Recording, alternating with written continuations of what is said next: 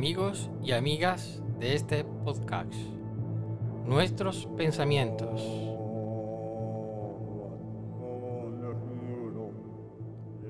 Hoy tenemos como temática alquilar o comprar una vivienda y como invitado a don Néstor Martín Pardo, CEO de Servicios Inmobiliarios MPP, situado en Torremolinos.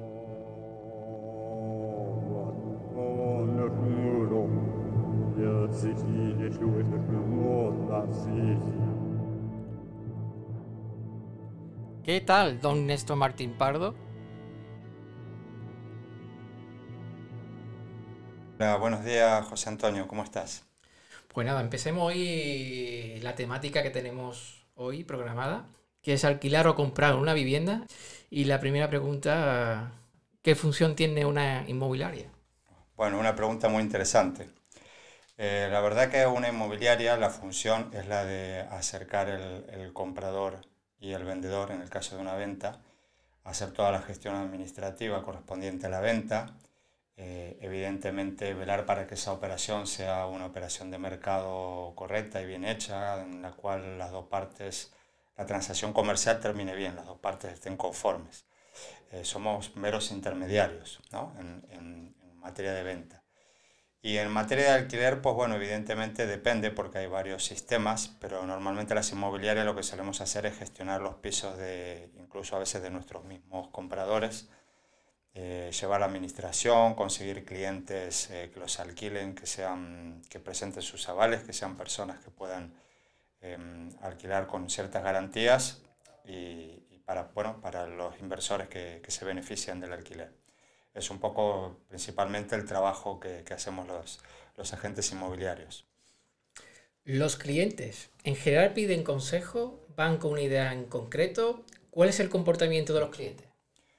Bueno, mm, eso también es un poco ambiguo, es decir, eh, depende, depende de la persona. Evidentemente, la gente desde el punto de vista de que al, entrar a una inmobiliaria ella tiene que depositar una confianza, como es lógico, en la persona en la que va, con la que va a trabajar, aunque cuesta, eh, al final se dejan aconsejar. Uno siempre como profesional lo que intenta no solamente es eh, que ganar dinero, porque esto es un negocio, sino que también el cliente esté satisfecho en todos los sentidos. Entonces, evidentemente, el consejo profesional yo creo que es muy importante. Nosotros, por lo menos en nuestro negocio, intentamos hacerlo valer. ¿Es aconsejable por parte de los usuarios solicitar los servicios de una inmobiliaria a la hora de buscar un alquiler, comprar o vender un inmueble? Sí, totalmente. Yo pienso que sí. Es garantía, ¿no?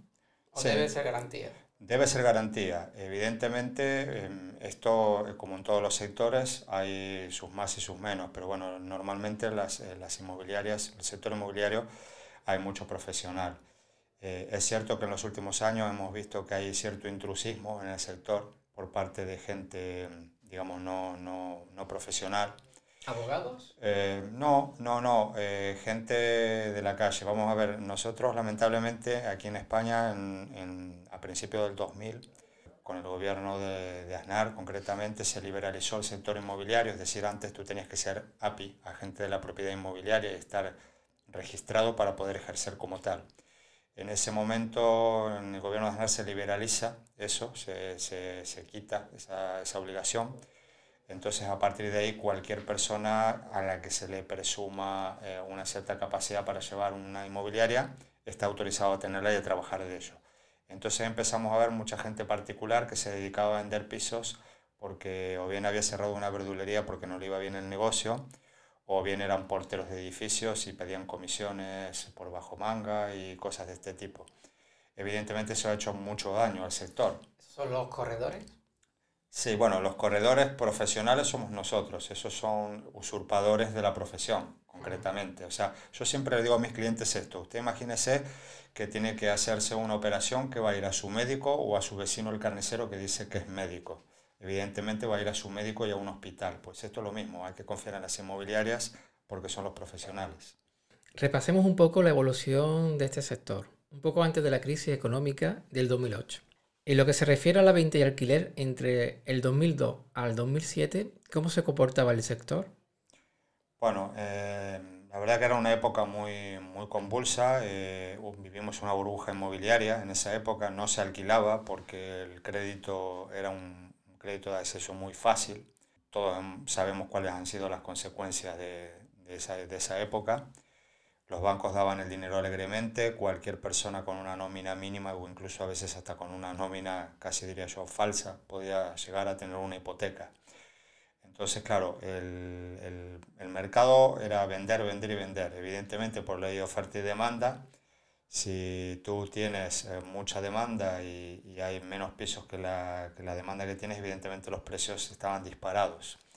Eh, llegamos a ver auténticas barbaridades, sobre todo en zonas turísticas, zonas de costa, pagar pisos de 50, 70 metros, más de 500.000 euros. Entonces, eh, eso fue lo que pasó, ¿no? Se vino todo abajo por culpa de, esa, de ese funcionamiento erróneo de, del sector. Evidentemente, en esa época nadie alquilaba, no, no hacía falta porque podías tener una hipoteca, comprar tu piso, era la tendencia, todo el mundo quería tener su propio piso y, y el alquiler era muy barato porque no había prácticamente quien alquilara. Entonces, en esos momentos lo que preferían era la compra antes que el alquiler. Correcto. En definitiva. Sí. Los precios, ¿eran acorde a la calidad del, a calidad-precio en ambos casos?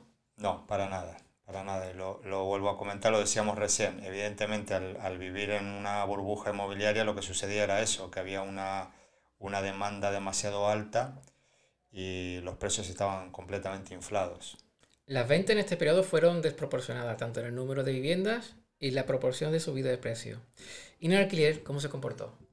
estaba bastante estable, de hecho a la baja, es decir, eh, prácticamente en, ese, en, esos momentos la gente que alquilaba era gente muy joven o que necesitaba por una, por una necesidad concreta de, de estar un tiempo pequeño en un sector, en un, en un lugar, a, alquilar algo para vivir, o inmigrantes, o gente de ese tipo. ¿no? Estudiantes, me imagino. Claro, estudiantes, la mayoría de, de, de, de, gente, el que tenía la más mínima posibilidad, que era casi todo el mundo, sacaba una hipoteca y compraba un piso. ¿Se aconsejaba alquilar o comprar en esos momentos?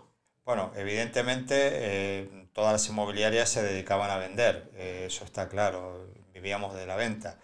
Evidentemente había muchas que ya estábamos previendo esta situación, que sabíamos que, que iba a venir.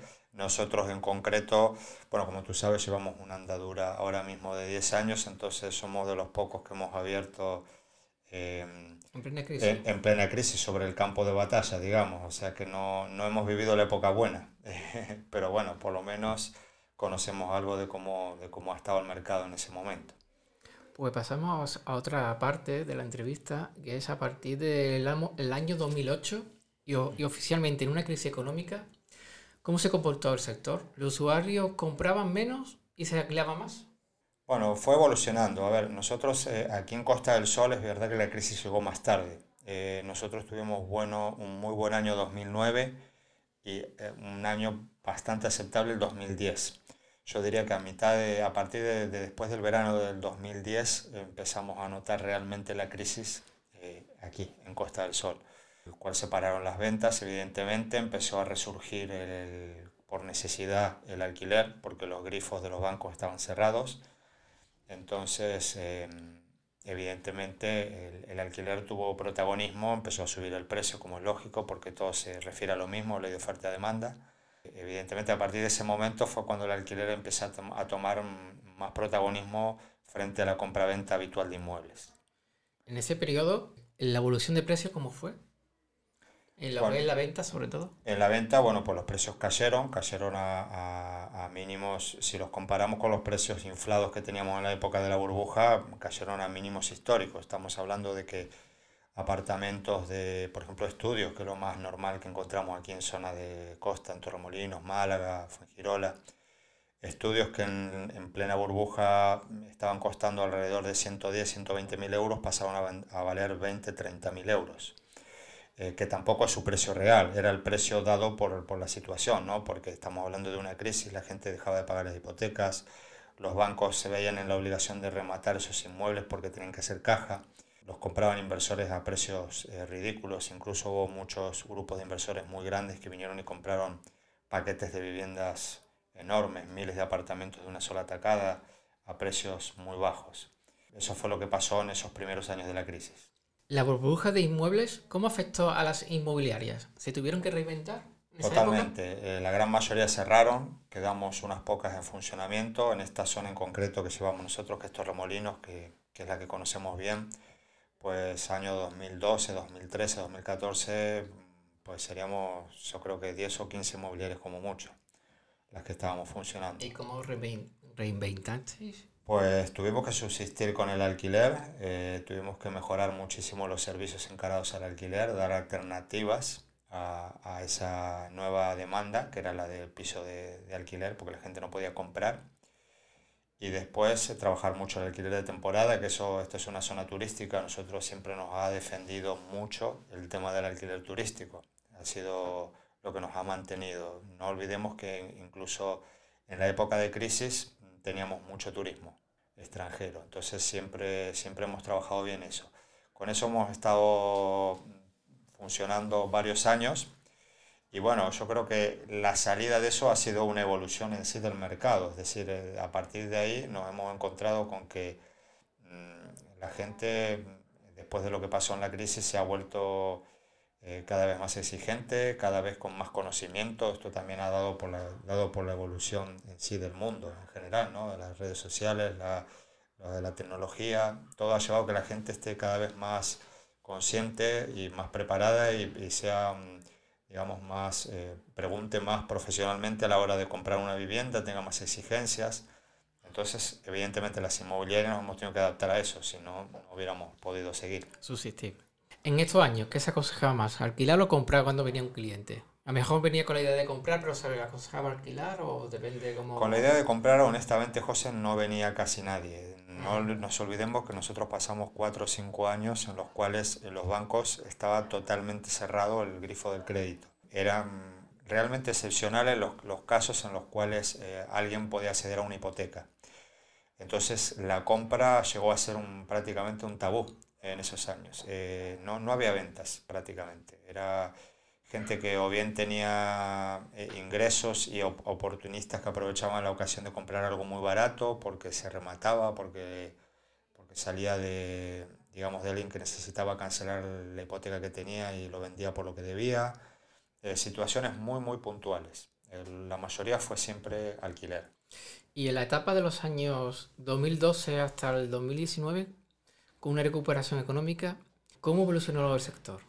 Bueno, como te decía, fue cambiando, lo que pasa es que fue gradual. En el 2012, incluso hasta el 2015-2016, todavía notábamos bastante el parón de la crisis.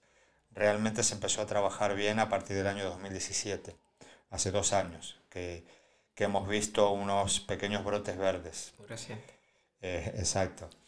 Entonces, evidentemente, en estos años lo que ha priorizado, ya te digo un poco, también dado porque los bancos ahora mm, eh, han aprendido aparentemente la lección y prestan con, digamos, con condiciones y, con, y que hay que tener, mm, digamos, calificación especial para poder obtener los créditos y demás. Entonces, evidentemente, el sector, además por las redes sociales y por el tema de la tecnología, se ha profesionalizado muchísimo.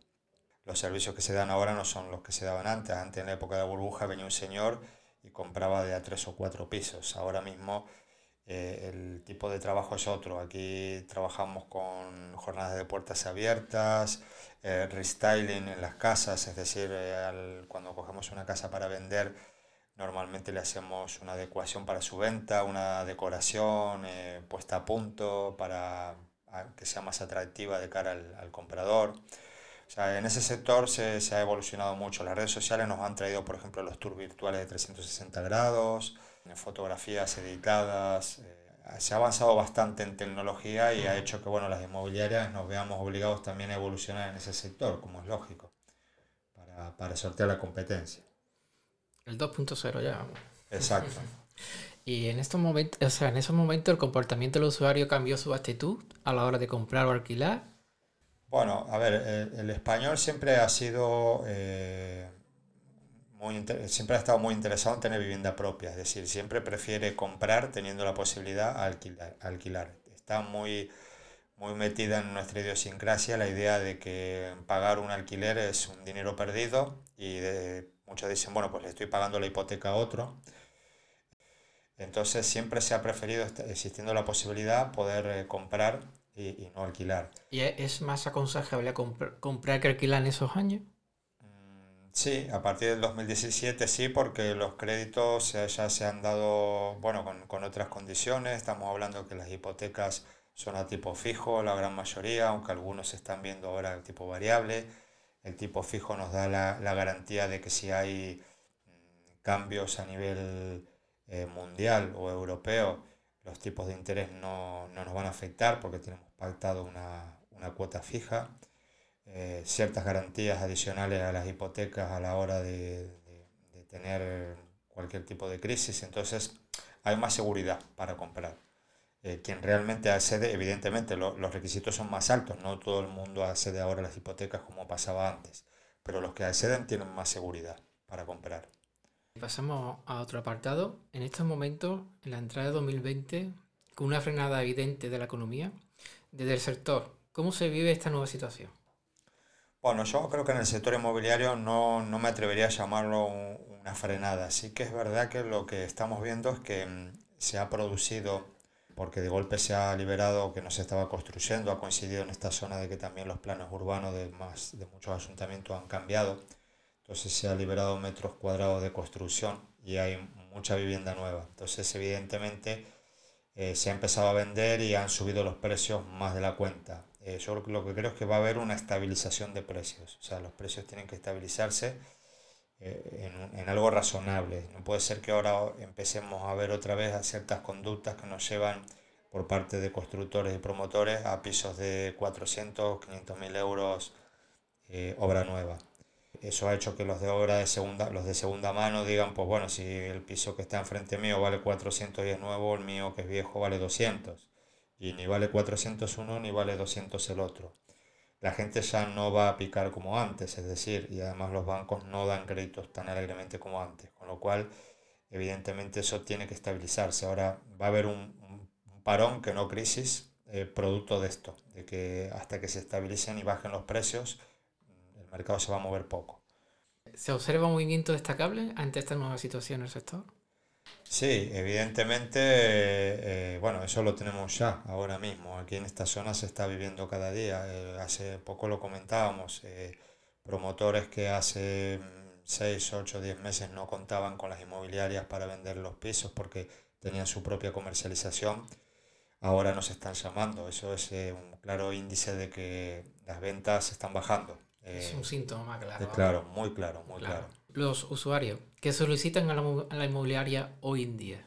Bueno, ahora mismo estamos trabajando mucho con pequeños y medianos inversores. Gente se ha puesto tan, tan de boom el alquiler turístico que lo que nos solicitan mucho son apartamentos pequeños de estudios, un dormitorio, dos dormitorios para alquiler vacacional. La nueva ley que es del 2018 de alquiler vacacional eh, ha, ha regularizado el sector y ha hecho muy apetecible para pequeños y medianos inversores tener pisos en rentabilidad. Entonces, eh, ahora mismo prácticamente lo que se está vendiendo, casi en un 80 o 90%, son apartamentos pequeños hasta 150, 200 mil euros máximo a inversores. Un cambio de paradigma otra vez. Otra vez, otra vez, siempre reinventándonos. ¿Se ha, ¿Se ha observado una subida considerable de precio en los alquileres de inmuebles? ¿Por qué piensas que, es debido en caso que sea sí, sí, sí, sí, es verdad. Es verdad, esto es importante lo que tú preguntas. El alquiler, evidentemente, ahora como, como bueno, la restricción en las hipotecas hace que no todo el mundo acceda a ellas, pues se ve con otra, de otra manera. Evidentemente, hay familias que ahora no tienen acceso a crédito, pues ven como solución el alquiler. Y también producto de que hay más demanda, pues evidentemente los precios suben. ¿Y los, los propietarios que alquilan están abusando? ¿Piensa que está abusando? No tanto en esta zona, sí que es verdad que se ha visto, por lo que me he podido enterar, en zonas de grandes capitales como Madrid y Barcelona, problemas de ese tipo. Aquí podemos encontrarlo en alguna zona en concreta, en Málaga capital o en, zona de costa, pero no es debido a, a, esta cuestión, sino que la gente reserva sus pisos para alquilar de manera turística en verano, porque le saca más rentabilidad, entonces hay falta de pisos de pisos disponibles para larga temporada y eso es lo que hace que suba un poco el precio. Pero digamos que ese problema también estaba antes, no es algo nuevo en esta zona. Posiblemente se agudice, ¿no? Si, si muchas inversores se van a dedicar a alquilar pisos de Sí, turismo, evidentemente, se va a agudizar. evidentemente. A ver, todo va a tener un límite. Yo creo que estamos entrando ahora mismo en una época en la cual, eh, como todo en un mercado, cuando tú inundas de pisos turísticos, en algún momento va a empezar a haber restricciones. De hecho, hay ciudades que se los están poniendo, como Valencia, Palma de Mallorca, Barcelona mismo en algunas zonas. Málaga incluso se ha hablado de una ley que regule un poco el tema de la cantidad de, apartamentos turísticos, ya no solo por, por los disturbios y por los problemas que puedan ocasionar a veces los inquilinos en un bloque de pisos, sino también por su número y porque evidentemente todo tiene que estar equilibrado en una sociedad, no podemos tener mucho de, de uno y poco de otro. También puede- podría entrar en una burbuja, ¿no? Ese tipo de, de renta.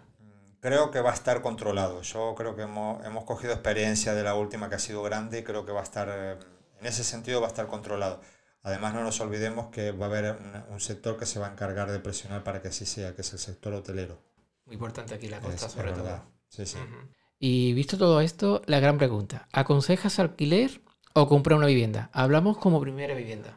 Como primera vivienda. Mira, yo aconsejo a la gente, sobre todo gente joven y que está empezando y que ahora mismo todavía no tiene un trabajo lo suficientemente estable o demás para, para poder eh, acceder a una hipoteca, que pruebe unos años de alquiler. Evidentemente es cierto que todos tenemos esta idea muy, muy, digamos, incluida en nosotros mismos de que el alquiler es un dinero eh, que se pierde, que no se recupera, pero meterse en un crédito es una cosa importante. Estamos hablando de muchos años de, de- de hipoteca. Sobre todo gente joven. Y sí, a partir de los 30 o así, podemos empezar a mirar cuando ya tenemos una estabilidad, no solo en el trabajo, sino a veces incluso en la pareja, eh, en, en pensar en un crédito y en comprar una vivienda. Pero también teniendo claro que, que tenemos que tener muy en cuenta las condiciones. Yo recomiendo, por supuesto, a nivel de hipoteca, aunque sea más caro de entrada, tipo fijo, eh, nos vamos a ahorrar muchísimos sobresaltos. Hay bancos que están por interés, evidentemente, ofreciendo hipoteca variable muy barata, pero eso nos ataría a poder correr el riesgo si en un futuro hubiera una subida de tipo de interés alta. El tipo fijo es lo más, lo más conveniente, aunque de entrada se pague un poquito más. Eh, hace poco ha habido una, una nueva ley hipotecaria que regula muchísimo el sector. Ahora el consumidor está mucho más defendido de los bancos eh, por parte de la ley que, que lo que estaba antes. O sea que evidentemente a partir de los 30 ya es un buen momento para aprovechar y comprar, pero sobre todo teniendo en cuenta de que va a haber una estabilización de precio en los próximos meses, hay que tener muy, muy presente lo que, lo que vamos a pagar por cada uno de los pisos, hay que mirarlo bien. Y pasar un pequeño apartado sorpresa. El Estado debería involucrarse en los precios de la vivienda y alquileres para asegurar una vivienda digna a los ciudadanos. Yo soy contrario a esa idea. Yo creo que la ley de libre comercio lo que hace que funcione... A ver, vivimos en un mundo capitalista, no nos vamos a engañar. Y el capitalismo funciona... Capitalista y liberal. Exacto, el- el- tú lo acabas de decir la palabra exacta, es el, el comercio debe ser liberal, debe ser libre. Entonces la idea de Podemos, centrando un poquito en política, Mm, ¿Cómo No, lo ves? no, es, no es de mi simpatía esa idea en concreto. Ujú. Evidentemente, a- aunque tengo otra ideología, Podemos, hay cosas que presentan que me parecen interesantes, pero no en la regularización del sector, de este ni de ninguno. Tú sabes, bueno, por mi acento y todo lo habrás visto, yo vengo de Argentina, en un país donde hemos tenido políticas de izquierda y de populistas muchos años, y un país donde se ha regularizado y se ha pretendido regu- regularizar los sectores durante años. Jamás han dado resultado, en ninguno de los casos. Esa es la experiencia que tenemos. Las priva- privatizaciones también es una forma de regular, ¿no?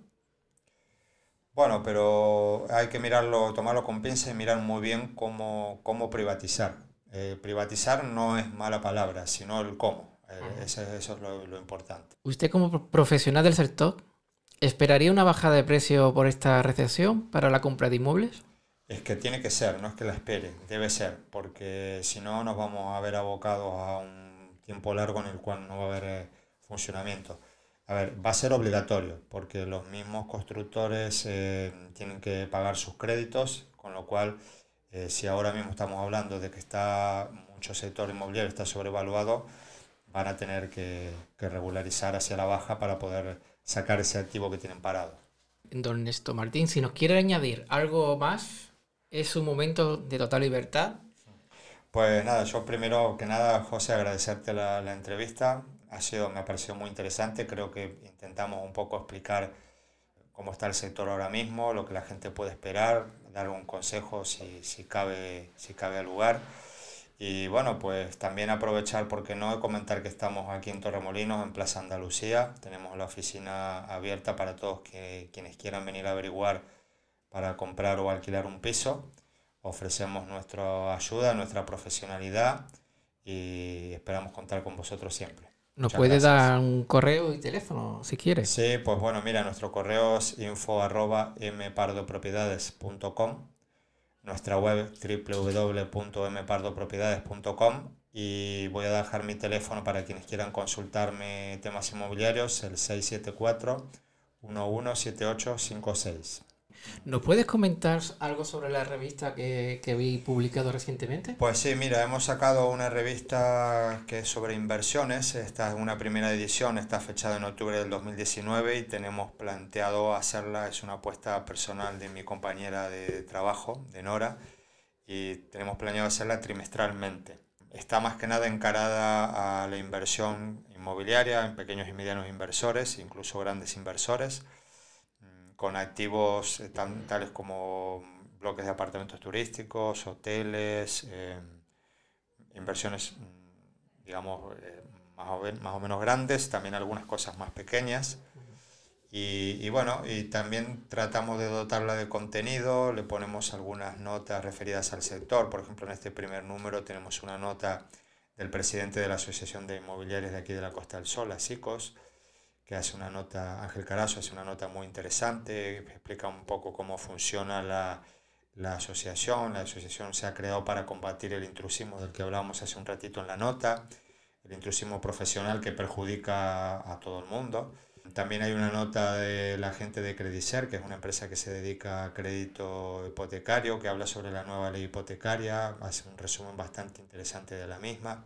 Tratamos siempre de dotarla de contenido y queremos que cada número eh, el sector de, económico vaya encarado a, a, que sea una lectura fácil e interesante, que no sea solamente una típica revista de, de, ver pisos en venta, sino que tenga algo más de contenido. Esperemos que nos vaya bien. Iremos viendo cómo, cómo evoluciona y a lo mejor, si es caso, en, otra, en una próxima entrevista, pues eh, comentaremos cómo, cómo va. Por supuesto. Pues eh, damos por concluida esta entrevista que me ha parecido muy interesante, sobre todo para aquellos futuros propietarios o que quieran independizarse, ya sea por medio de un alquiler compra. Y nada, habrá otra próxima. Y damos por concluida esta interesante entrevista. Muchas gracias don Néstor Martín Pardo. Gracias a ti, José. Hasta una próxima oportunidad.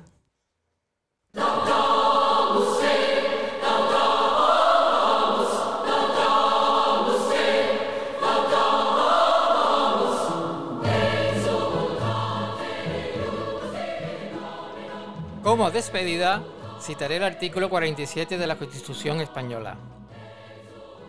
Todos los españoles tienen derecho a disfrutar de una vivienda digna y adecuada. Los poderes públicos promoverán las condiciones necesarias y establecerán las normas pertinentes para hacer efectivo este derecho, regulando la utilización del suelo de acuerdo con el interés general para impedir la especulación. La comunidad participará en las plusvalías que genere la acción urbanística de los entes públicos.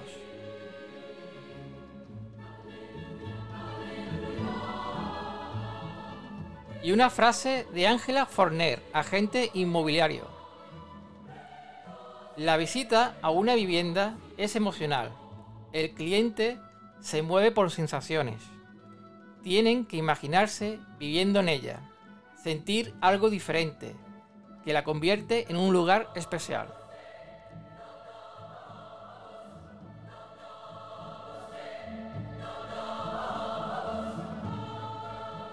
Amigos y amigas de este podcast, termina este capítulo. Hasta el próximo. Adiós.